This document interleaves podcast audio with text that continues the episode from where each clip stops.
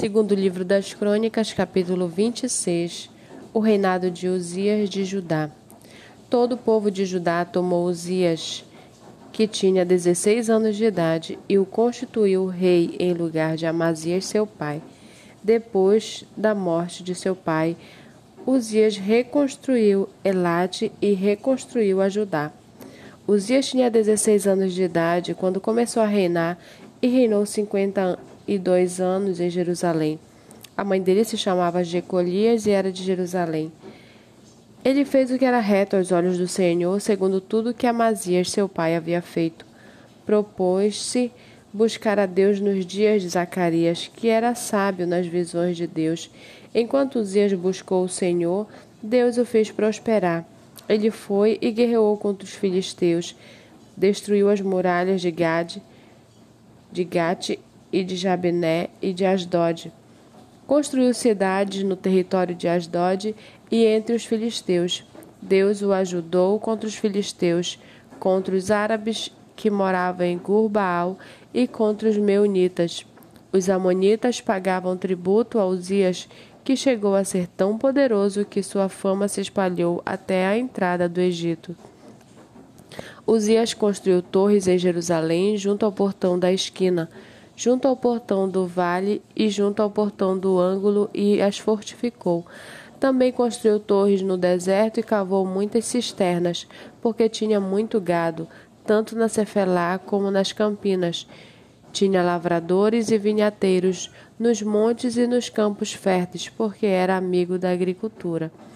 Uzias tinha um exército de homens preparados para a guerra que saíam para a batalha em tropas, segundo a lista feita pelo escrivão Jeiel e pelo oficial Mazéias, sob a direção de Ananias, um dos oficiais do rei. O número total de chefes das famílias, homens valentes, era de dois mil e seiscentos. Debaixo das suas ordens havia um exército guerreiro de trezentos e sete mil e quinhentos homens, que jaziam a guerra com grande poder que faziam a guerra com grande poder para ajudar o rei contra os seus inimigos. Uzias preparou para todo o exército escudos, lanças, capacetes, couraças e arcos, e até fundas para atirar pedras. Em Jerusalém, ele fabricou máquinas inventadas por homens peritos que foram colocados nas torres e nos cantos das muralhas para atirarem flechas e grandes pedras. A fama de Uzias se espalhou até muito longe, porque ele foi maravilhosamente ajudado até se tornar muito poderoso. Mas depois que Uzias se tornou poderoso, o coração dele se exaltou para sua própria ruína. Ele cometeu uma transgressão contra o Senhor seu Deus, pois entrou no templo do Senhor para queimar incenso no altar do incenso.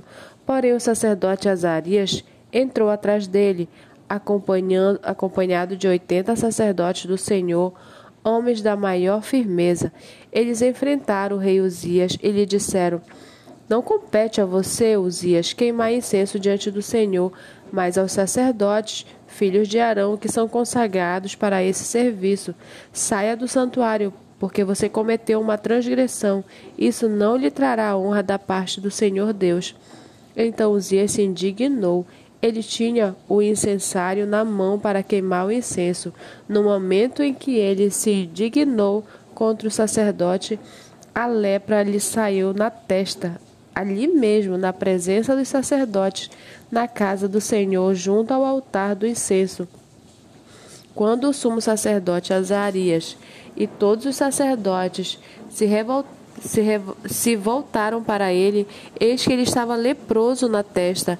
Então, apressadamente o tiraram dali, e até ele mesmo se apressou em sair, visto que o Senhor o havia ferido. Assim, o rei Uzias ficou leproso até o dia da sua morte e por ser leproso morou numa casa separada, porque foi excluído da casa do Senhor. E Jotão, seu filho, tinha a seu encargo o palácio real, governando o povo da terra.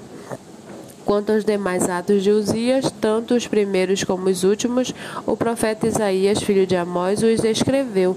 Uzias morreu e foi sepultado no túmulo de seus pais, num cemitério que pertencia aos reis, porque disseram: ele era leproso, e Jotão, seu filho, reinou em seu lugar.